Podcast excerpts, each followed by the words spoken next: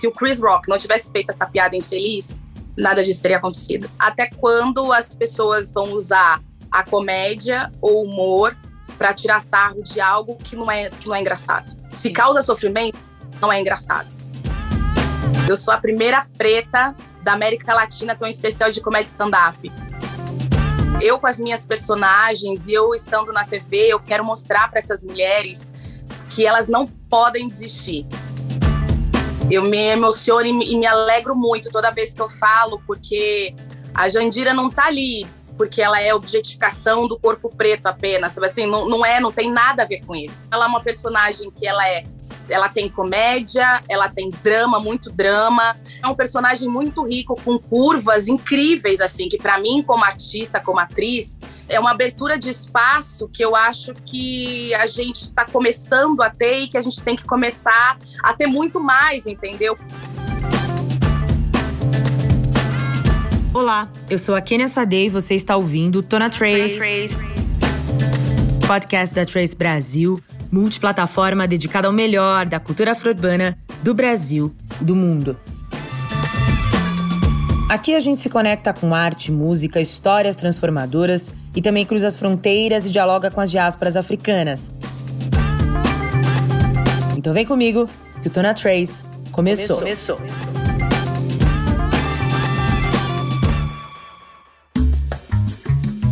Hoje a gente recebe a atriz, apresentadora, comediante, mãe da Morena, já foi Angeliquete. São poucas as pessoas no Brasil que têm esse título. Seja bem-vinda, Michele Machado, autora Trace. Eu tô muito feliz, eu tô muito feliz. Eu sou fã daquele, sou fã do, sou fã do programa. É, eu tava falando pra ela antes da gente começar a gravar que primeiro, eu amo o programa, eu amo as pautas, eu me informo muito. Tem muitos coletivos que eu comecei a seguir depois de, depois de assistir vocês, pelas dicas e tudo mais, e ouvindo os podcasts. Cara, é maravilhoso. E vocês são minha companhia da madrugada. Eu tenho insônia. e olha, Tony aí tá escutando a gente, eu recomendo. É uma ótima companhia. É isso, Trace na madrugada, né, Michelle? Michelle, é um prazer ter você aqui com a gente. A gente que já estava flertando esse encontro faz tempo, então eu fico muito feliz que tenha acontecido. Você que já tem uma carreira vasta aí, né? Mas agora tá, tá brilhando enquanto mais vida melhor. A novela da Sete. Conta pra gente como foi receber o convite da sua personagem Jandira e estrear né, em telenovelas. No, chegou, amiga. Chegou pra mim, Pirituba venceu. Uh! Nas periféricas da Globo. Uh! Mas foi uma delícia. Eu tava fazendo uma série uh, na época e uma série do Comedy Central que é maravilhosa, que chama Alto Posto. E aí o Guilherme Gobi, que é produtor de elenco, falou assim: Michelle, eu tenho um teste hoje, mas eu queria que você viesse. É só hoje e amanhã. Eu falei, hoje? Era tipo duas da tarde. Eu tava gravando em Paraibuna, que é interior de São Paulo, e o teste é, era em São Paulo. E eu falei, não consigo, mas amanhã eu vou dar um jeito, eu vou nesse teste, você fica tranquilo que eu vou. Aí ele me mandou o texto, eu pedi autorização. Aí falaram, não sei, porque já tem todo, tinha todo o cronograma também, né? De gravação e tudo Sim. mais. A minha personagem é uma das protagonistas junto com, com, com Breda. Então a gente gravava muito. E eu, pelo amor de Deus, Bota, que é o diretor, por favor, Botinha, por favor, nunca te pedi nada, eu nunca atrasei, eu sempre chego com texto decorado, é a única coisa que eu te peço na vida, por favor, me libera depois do almoço. Enfim, ele me liberou. E aí eu lembrei, é, como eu vou? Porque eu não tava com carro e eu tava lá no interior. Aí Nossa. peguei e fiz um dos seguranças lá da série que tinha carro. Eu pedi para ele emprestado, paguei tipo um aluguel para ele de carro, como se fosse uma diária. Eu pesquisei na internet, eu falei: "Olha, uma diária eu posso te pagar e pegar o seu carro emprestado?" E ele: "Tá, tá bom, mas não precisa nem me pagar". Eu falei: "Não, eu faço questão, porque vai saber se eu vou dirigir um pouco rápido e tarará, já fica com meus contatos aqui também para, né, caso vier uma multa e tudo mais. Vim para São Paulo decorando o texto.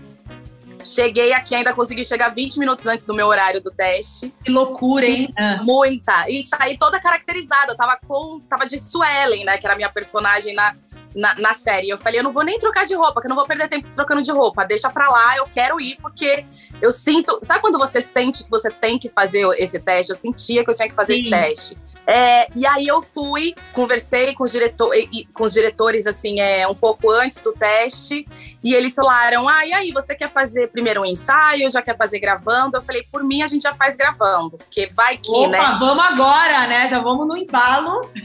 Espontaneidade que vem na gente na primeira vez, que às vezes na segunda já não é tão legal. Então eu falei, ah, se der pra fazer já gravando, eu prefiro. A gente fez gravando, quando terminou meu teste, eles falaram, o, o Pedrinho, que é o diretor-geral, falou assim: Nossa, vai ser muito fácil dirigir você. Aí eu. Ai, eu já, eu já me, Não, me arrepio. Já sabia que tinha passado ali, né? Aí o Alan falou assim: ah, sim, sim, a gente vai ver. Se, se for você mesmo, vai ser muito legal mesmo, não sei o que, tarará. E aí fica naquela espera infinita, mana. Que são assim, tipo, às vezes 10, às vezes 20 dias, às vezes um mês para dar resposta. E é uma agonia tão grande. Eu sei que eu ainda tava lá em Paraibuna gravando. E o Guilherme Gobi, que é o produtor de elenco, me ligou, tipo, era sei lá, 11 horas da noite, era tarde já, e ele falou: Mi, eu tinha que te ligar porque é, eu não ia conseguir esperar até amanhã, num horário que você pudesse falar, eu tinha que te ligar agora.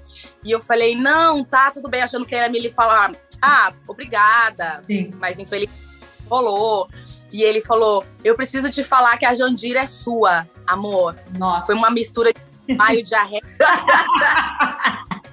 e felicidade, né? Muita ansiedade, porque eu falava, meu Deus, eu não acredito, eu não acredito, eu não acredito. Fiz um FaceTime logo depois com a Morena e com o Robson, e eles também ficaram gritando, enfim, foi, foi uma alegria muito grande ter essa oportunidade. A Jandira é uma mulher que as pessoas se identificam muito, né? Porque é a típica brasileira, ela é, ela é muito solar, apesar da, das dificuldades que ela tem na vida. E ela, amor, não tem medo de arregaçar a manga. Ela vai lá, arregaça a manga, enquanto tá todo mundo sofrendo, ela fala, gente, peraí, mas peraí, vamos, vamos, vamos é, é, ser mais objetivos. O que, que a gente tem que fazer para resolver esse problema? Então, é, eu acho que as mulheres se identificam muito por isso, né? Porque a gente é mãe, a gente é dona de casa, a gente, enfim, trabalha pra caramba, faz um monte de coisa ao mesmo tempo, tem reunião do colégio da criança, tem não sei o quê, tarará, enfim. E mesmo assim a gente continua com, a, com essa alegria de viver, porque a gente tem que ter, né? A gente tem que ser feliz apesar de tudo. Então foi um presente muito grande, muito grande. E agora no na festa de. A gente fez uma reunião no capítulo 80 que teve a mudança de corpos dos atores, né? Do, dos personagens. E o autor tava lá, o Mauro Wilson. E aí eu falei assim: ai, Mauro, muito obrigada, muito obrigada. Eu espero que você esteja feliz com a Jandira que eu te entreguei. Ele falou: você me entregou uma Jandira muito melhor que eu podia imaginar em escrever. Aí eu, meu Deus, melhor elogio. Grava, fala de novo, eu gravo a minha mãe para ela acreditar que só eu Sim. falando, ela não não, e a Jandira, ela também é uma personagem engraçada, traz alguns elementos, né, que você traz também. Que ela é uma personagem muito marcante e a gente tem falado muito sobre reescrever essas narrativas, principalmente mulheres negras na frente da tela, né? E eu sinto que a Jandira, ela é muito plural, assim. A gente vê que é uma personagem muito humanizada, muito genuína e você estar ali deve representar muito para sua filha e para outras meninas pretas também, né? Isso, eu me, eu me, eu me emociono e me, e me alegro muito toda vez que eu falo, porque a Jandira não tá ali porque ela é objetificação do corpo preto apenas, assim, não, não é, não tem nada a ver com isso. Tem nada a ver. A Jandira, então ela é uma personagem que ela é ela tem comédia, ela tem drama, muito drama. É, então é um personagem muito rico, com curvas incríveis, assim, que para mim, como artista, como atriz, é, é, assim, é uma abertura de espaço que eu acho que a gente está começando a ter e que a gente tem que começar a ter muito mais, entendeu? Porque é isso, é você pegar aquela aquele personagem que você tem e tentar fazer o melhor dele para que, que as pessoas enxerguem que mulheres pretas sabem fazer qualquer tipo de personagem, entendeu? Que a gente é capaz, que a gente consegue dar conta. E, e eu sei também, desde a época da Angélica, que as meninas me vendo na TV, elas se sentem representadas, elas, elas, elas conseguem se enxergar ali, elas conseguem ver que de alguma maneira elas também podem chegar lá. E é isso que eu quero que elas saibam, para elas não desistirem, porque eu cresci, é, no, eu cresci na periferia de São Paulo, em Pirituba, e eu cresci com as mães das minhas amigas falando para minha mãe que ela era louca de me levar para fazer comercial, porque eu era preta, feia e pobre. E que jamais eu daria certo na televisão, porque é só brancas do olho claro, é que, que vendem, que dão certo, que não sei o quê, e que eu não tinha nada demais, e que eu não tinha carisma, e que eu não era bonita, enfim. Eu cresci ouvindo isso. Isso me machucou muito e eu tive uma adolescência muito difícil, porque eu ouvia isso também na escola, eu ouvia isso, né? Porque aí vai ficando. Eu acho que todas nós, né, mulheres negras, já ouvimos isso em alguma instância, infelizmente. Né? É, exatamente, sabe? É, principalmente quando você fica adolescente, que você olha para os menininhos e tudo mais, e eu ouvi várias vezes assim, tipo, ai, ah, você é linda, mas não é a mulher que eu pegaria. E eu já sabia o porquê. Eu já sabia que eu pessoa que ele não queria dar mão. Ou então eles falavam assim: ah, vamos ficar ali no, lá, lá no final da escola, lá no, tipo, escondido. Aí eu falava: não, não vou ficar escondido, não vou ficar. Ou você fica comigo, ou eu não vou ficar com você. Tá, tá louco? Não vou.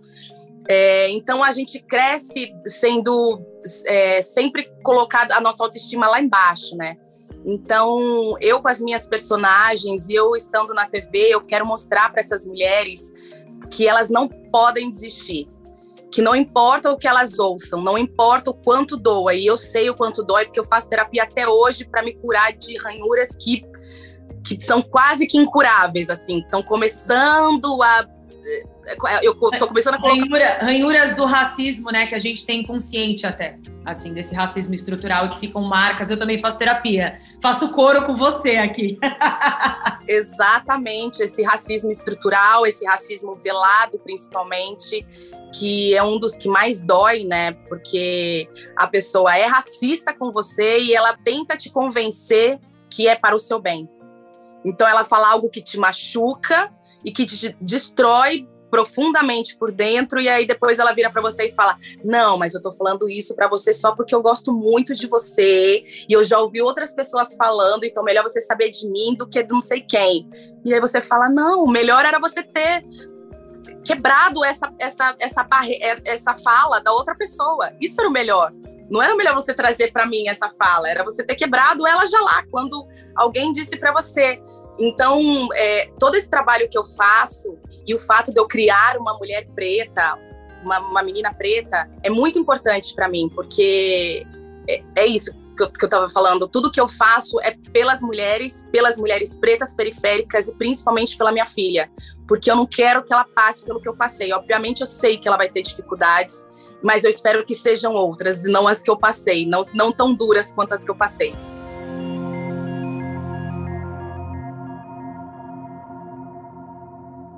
Eu achei interessante que você trouxe, você falou que foi Angelique Cat, eu até abri fazendo uma brincadeira, né, que poucas pessoas têm esse título. Como foi para você? Porque ali na década de 90 a gente tinha uma televisão completamente embranquecida, até a questão das paquitas, etc. Como foi para você ocupar aquele lugar que já era muito especial, né? Conta pra gente um pouquinho dessa experiência do Angeliquete. Todo mundo tem essa curiosidade que eu sei. Assim. foi onde eu aprendi a ser profissional, né? Porque eu fazia comercial e fazia desfile, mas tudo para mim ali era uma brincadeira. Eu era muito novinha, eu comecei com oito anos de idade, então eu achava que era uma brincadeira. O primeiro comercial que eu passei foi um comercial da Estrela. Eu tinha é, 7 para 8 anos de idade. Quando, quando eu fiz o teste, eu ainda tinha 7. Quando eu gravei o comercial, já tinha 8. Então eu, eu brinco que foi meu presente de aniversário. Quando eu descobri a minha maior paixão na vida, que é a atuação. E quando eu fiz o teste, minha, eu falei para minha mãe, o que eu faço lá dentro? E ela falou assim, filha, eu não sei, porque minha mãe não sabia. ela estava me levando, tadinha. E ela, filha, eu não sei, mas eu acho que vai ter alguém que vai te explicar. E aí eu cheguei lá era uma cozinha da Barbie, uma coisa assim que eu nunca imaginaria ter, caríssimo e tal. Então meu olho acho que já brilhou quando eu entrei. Sim. Eu já, meu Deus! Aí o, o, o cara que tava dirigindo falou assim para mim: "Ah, então você vai falar seu nome e depois quando eu falar gravando, você vai brincar". Eu eu posso brincar? Ele falou: "Pode, você fica brincando até eu falar corta". E você vai brincando, vai brincando. Eu tá bom. E eu acho que eu brinquei com tanta vontade que eu acabei passando no teste. Aí fiz vários comerciais da, dessa mesma marca depois. E foi num desses comerciais que a Angélica me viu. que era um comercial, uma, aquela água, sabe? E ela me viu nesse comercial, ela já estava procurando uma pretinha para pra, pra, é, porque ela já tinha a Juliana, que era loira, a asiática, que era a Giovana, e ela queria uma pretinha ali. E é muito legal falar sobre isso, porque isso há 30 anos atrás, quase, a Angélica já falava sobre representatividade quando não era moda ainda. E isso é muito legal você ter a iniciativa de um branco para falar sobre isso. E aí, quando ela me chamou para ir lá no programa dela, é, eu fiz um teste, tá, não sei o que, ela me chamou no camarim dela e perguntou se eu queria fazer parte do elenco de Angeliquetes. Eu, posso, mãe? Não, Aí incrível, minha mãe. Incrível. Uh. Foi incrível, e foi incrível. Hoje eu encontro mulheres mães já e tal, e falam assim: Nossa, eu amava você. Eu, toda vez que eu via você na televisão, eu falava assim: Caramba, é isso, é isso, tem uma de nós ali, tem uma de nós ali. E quando a gente foi pra Globo, cada uma tinha que ter uma característica de penteado e não sei o quê. E tava, ah, eu, eu fui velhinha, outra não sei o quê. E quando perguntaram para mim, eu falei, poxa, eu gostaria muito de fazer penteados com trança. Aí todo mundo, nossa, mais trança? Eu falei, sim, porque a minha infância toda eu fiz vários penteados com trança, porque eles são mais duráveis, né? Enfim, pra, e para mãe, né, é mais prático. E são lindos também. Eu quero mostrar para as meninas que tem vários penteados lindos de trança e que você pode fazer muita coisa com, com o nosso cabelo, entendeu? É, e aí eles falaram, tá bom. E eu comecei a fazer vários penteados de tranças. É, e, e, a gente recebia cartinhas com foto das crianças imitando os meus penteados de tranças. Não, você virou uma referência, né? Acaba virando uma referência. Muito. Então, para mim, foi incrível, assim, ter essa oportunidade de ser... É, sei lá, ser, ser ser uma, uma luzinha no fim do túnel, sabe? Dessas meninas de que sabem que vão dar certo também. É só se esforçar. O caminho vai ser árduo, eu não vou mentir. Pra gente que é preto, então, é mais árduo ainda, mas a gente é capaz e a gente mostra. Se precisar mostrar o dobro, a gente mostra. A gente mostra o dobro.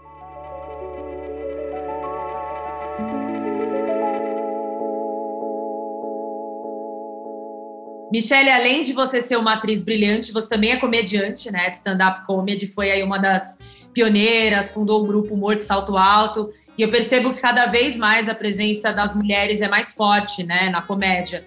Tem a Noema Oliveira, da qual eu sou fã, que é da Porta dos Fundos, que ela é demais. A Bruna Louise, que inclusive integra né, o elenco de Lugar de Mulher, no qual você participa. Você sente essa mudança? Você que começou fazendo um balanço, né, da época que você começou até agora, você vê mais mulheres na comédia? Ainda há o machismo? Como que você avalia isso? O machismo, ele existe, entendeu? A gente não tem como, não tem como falar, ai, não tem mais, não sei o quê, porque aí você vai estar tá colocando vendas num olho que está enxergando. Então não, não existe essa possibilidade de você vendar um olho que, que enxerga. Então é. Ele existe sim, mas é outro cenário completamente diferente, completamente diferente. Em 2012, quando eu comecei, era um cenário, tanto que quando eu, eu montei esse grupo Humor Salto Alto, a primeira coisa que eu falei para Carol Zócoli, que era quem montou o grupo comigo, foi: eu quero um grupo só de mulheres, porque a gente tem um monte de grupos só com homens, Sim. e aí um ou dois grupos com uma mulher só, quatro homens, três homens e uma mulher só. Então eu quero abrir espaço para essas meninas, porque não é possível que só tenha só tenha gente aqui. Tem mais, tem mais, só que a gente precisa mostrar para elas que elas são bem-vindas e que tem espaço para elas. E foi quando a gente montou o Morto Salto Alto e a gente abriu o palco para mulheres do Brasil inteiro.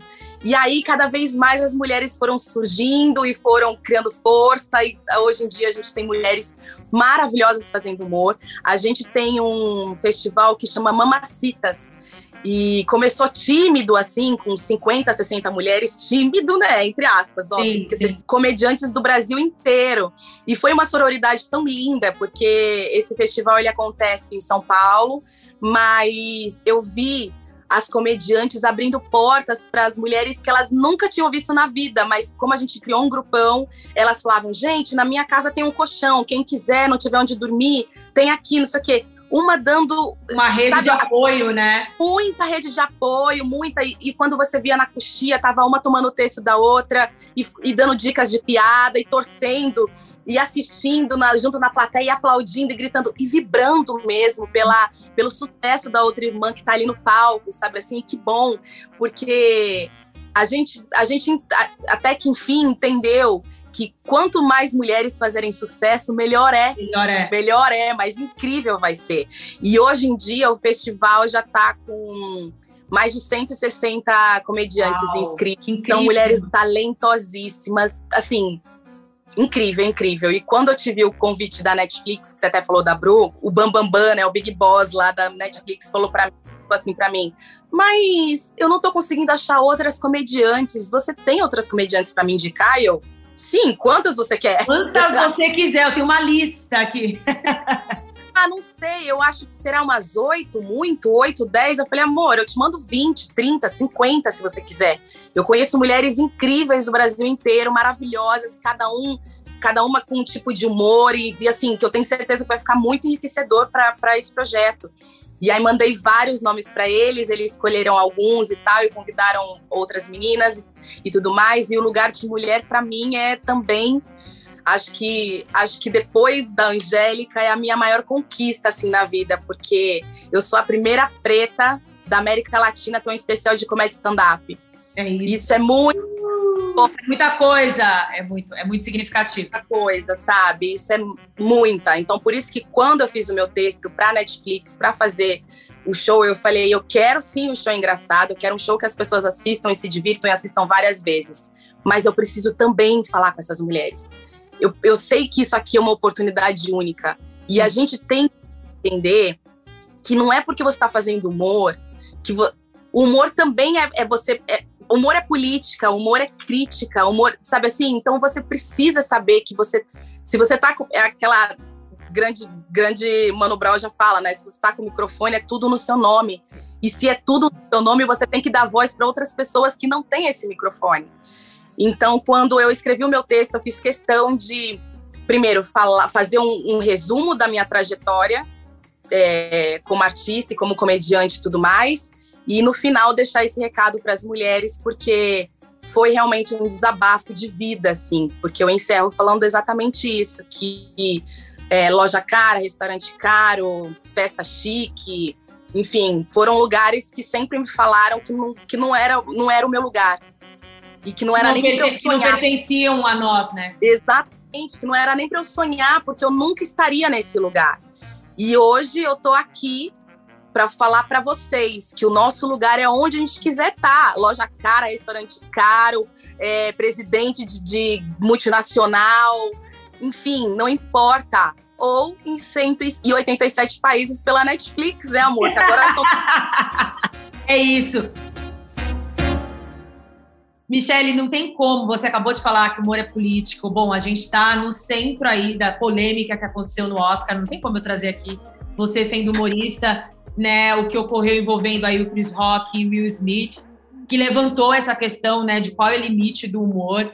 E aí eu fiquei muito pensando, né, essas agressões recreativas gratuitas, né, ainda fazem rir, você falar da aparência das pessoas, de alguma condição física, no caso da Jada Smith, era sabido que ela tinha alopecia, né, falar de mulheres negras e cabelo são temas extremamente sensíveis. Como você viu essa questão? Eu querendo polemizar aqui, mas claro que você é humorista, queria saber o seu ponto de vista eu acho que foi uma piada infeliz, assim. Eu acho que a piada, para ser piada, ela precisa ter graça. E, e eu, eu, Michele, não vejo graça em falar de catástrofe.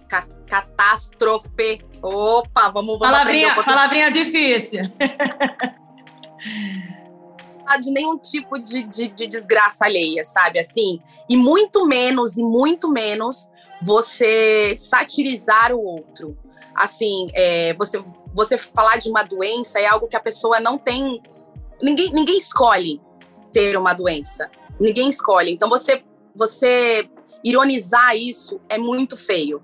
E você, como uma pessoa preta, que para mim é o pior de tudo, entendeu? É você é, é fazer piada com catástrofe, não sei o quê, nananã, e satirizar isso. E outra coisa pior é ver um irmão meu de cor fazer uma piada com uma irmã de. Sabe assim? É, é muito, é muito triste isso. Você é, satirizar o cabelo e, e, e, que ela tava careca e, e tudo que envolve isso na, na, autoestima dela e na tristeza que ela tá, ela estava tentando se empoderar novamente, tentando, né, colocar de novo a cabecinha no lugar, porque obviamente o cabelo a gente sabe para o homem já é uma coisa importante, para a mulher então é algo que faz parte muito da nossa autoestima. Não, e para então, as mulheres do... negras então sempre foi uma questão, né? Dessa não aceitação com cabelo ou sem cabelo, mexe muito com a nossa autoestima. Exatamente, mexe muito. E aí você.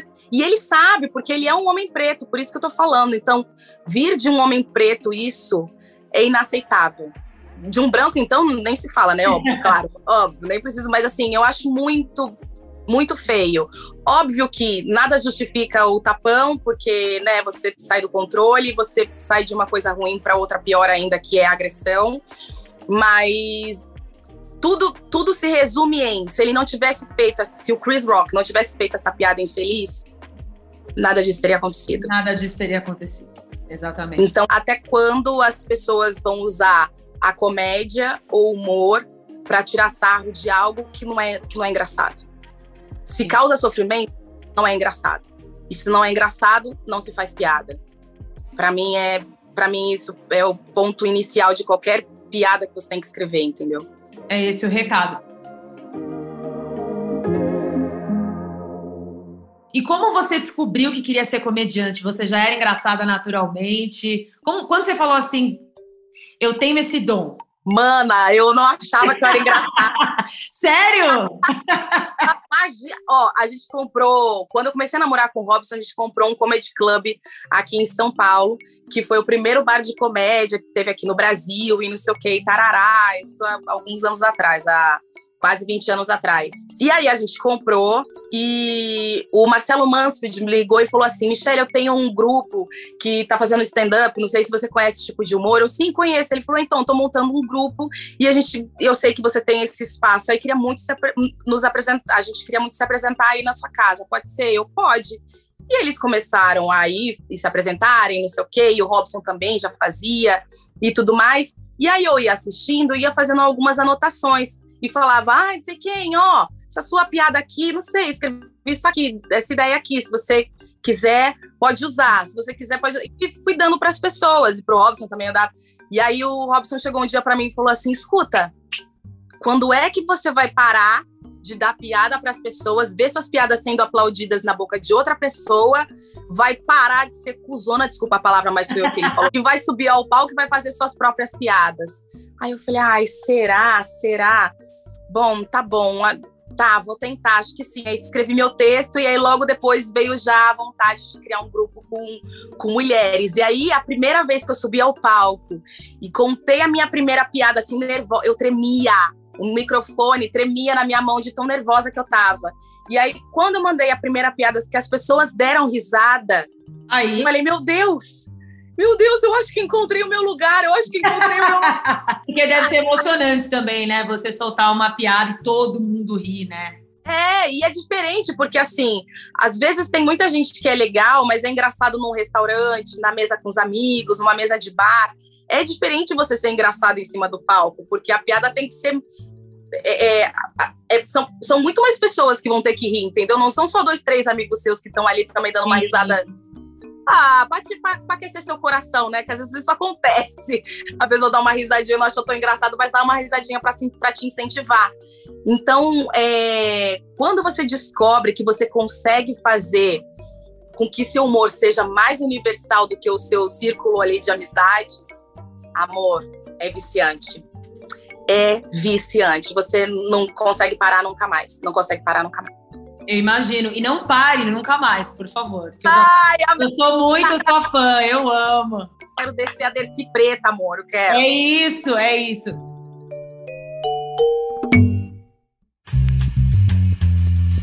Michelle, a gente está quase finalizando aqui o nosso podcast, mas a gente tem um quadro que chama Playlist do Dia. E aí eu queria que você me trouxesse alguma música que inspira os seus dias ou algum artista que te inspira muito. Olha, eu, eu tenho muitos artistas que me inspiram, mas eu acho que Beyoncé, né?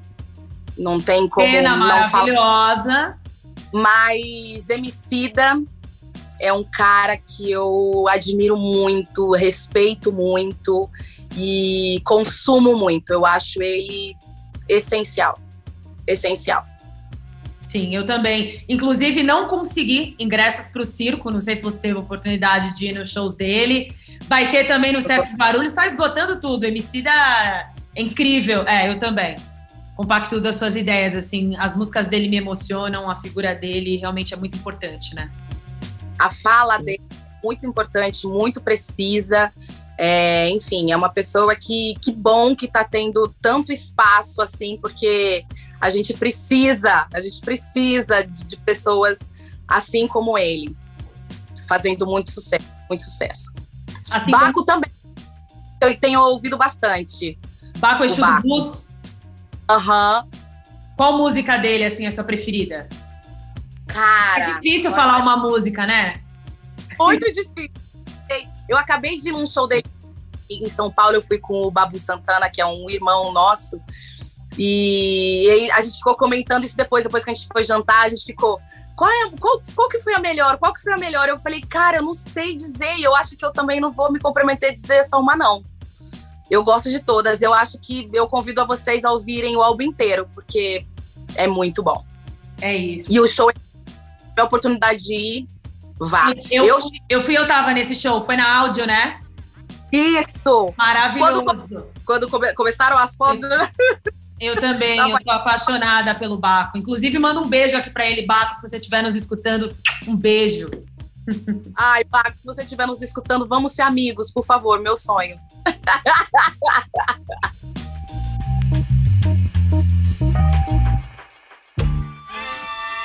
Michele, eu queria muito te agradecer. Que conversa gostosa, né? Passou super rápido. Como eu falei, é um prazer tê-la aqui. Você já é de casa. Conte sempre com a Trace. Muito obrigada. Eu quero mesmo voltar mais vezes. E ó, quero ser minha sua melhor amiga de infância, hein, Kenny? Eu quero aqui você num churrasco aqui em casa semana que vem. Por favor, só me convidar que eu vou. assim que aqui em casa, é o combo. É isso, é isso. Michele, muito obrigada, viu? Beijo para você. Beijo, obrigada. E é isso, gente. Chegamos ao fim do podcast Tona Trace. Sigam a gente nas redes sociais, arroba Trace Brasil no Instagram e no Facebook e Twitter, Trace Underline Brasil. Toda quinta-feira tem episódio novo do Tona Trace na sua plataforma de áudio preferida. Não deixe de seguir o podcast no Spotify ou na Amazon, de assinar na Apple Podcasts ou de se inscrever no Google Podcasts ou no Castbox, ou de favoritar na Deezer. Assim você recebe uma notificação sempre que um novo episódio estiver disponível.